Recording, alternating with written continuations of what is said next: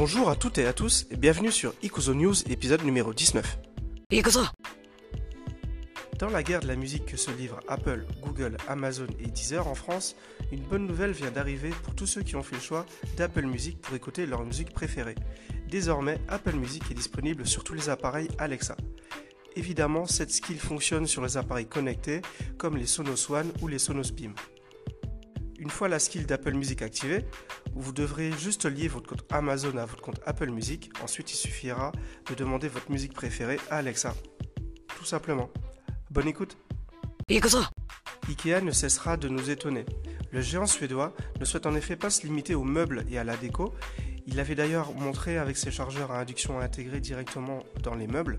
Cette fois-ci, l'enseigne a décidé de se lancer dans la Smart Home, au travers une nouvelle gamme disponible sous le nom de Travdri, ce qui veut dire sans fil en suédois. IKEA propose donc ici une solution relativement complète et au tarif très agressif, comme d'habitude, comparé à des Philips Hue, par exemple. Pas d'infos pour le moment sur des éventuels API, donc des logiciels tiers, mais cette gamme étant déjà disponible depuis quelques mois dans certains pays, certains se sont déjà penchés sur la question et on trouve donc déjà divers projets à ce sujet, comme beaucoup de plugins pour nos box internet préférés. À suivre. Il est de retour Après des mois d'attente occasionnés par une révision de sa première version, le Galaxy Fold, le téléphone pliable de Samsung, arrivera enfin dans nos petites échoppes dès le 18 septembre. Concernant les divers changements apportés au terminal, Samsung certifie avoir renforcé la charnière.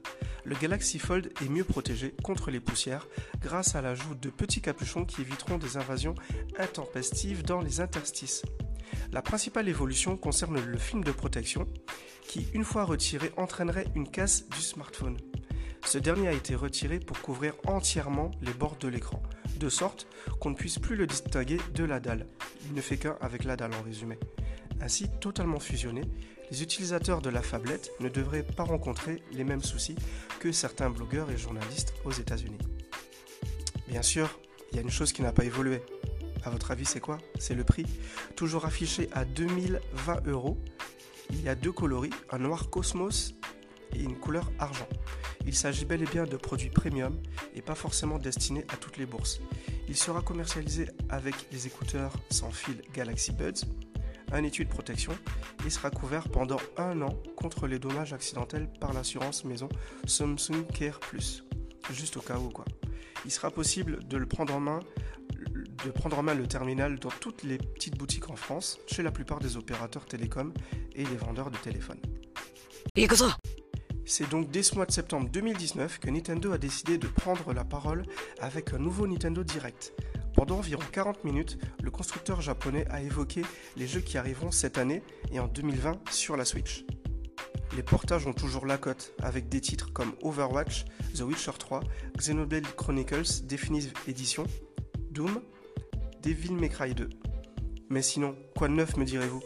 Alors nous avons un nouveau jeu Kirby se nommant Super Kirby Slash, la démo de Demon Ex Machina et d'autres jeux d'ores et déjà disponibles sur le Switch Online Store.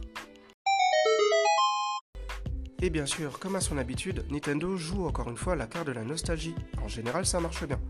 Les jeux de la Super Nintendo sont arrivés le 6 septembre. Un total de 20 titres seront jouables, dont The Legend of Zelda Link to the Past, Star Fox, Super Metroid ou encore Super Mario World. Certains jeux proposeront du multijoueur en local et en ligne. La fonction de retour en arrière sera également disponible au lancement. Enfin, la manette de la Super Nintendo sera commercialisée pour euh, 30 euros plus ou moins, et ces éléments seront uniquement disponibles pour les, pour les abonnés Nintendo Switch Online. La comédienne productrice et animatrice de télévision Ariane Carletti, l'une des figures du Club Dorothée et interprète du générique du dessin animé culte comme Dragon Ball, est décédée le 3 septembre 2019 à l'âge de 61 ans. Étant de la génération Club Dorothée, je souhaitais lui rendre un hommage. Une partie de notre jeunesse s'en est allée. Merci pour tout Ariane et courage à la famille.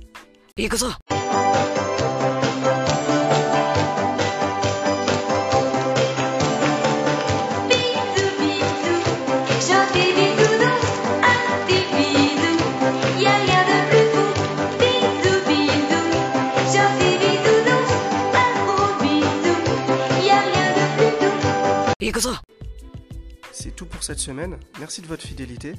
À la semaine prochaine. Ciao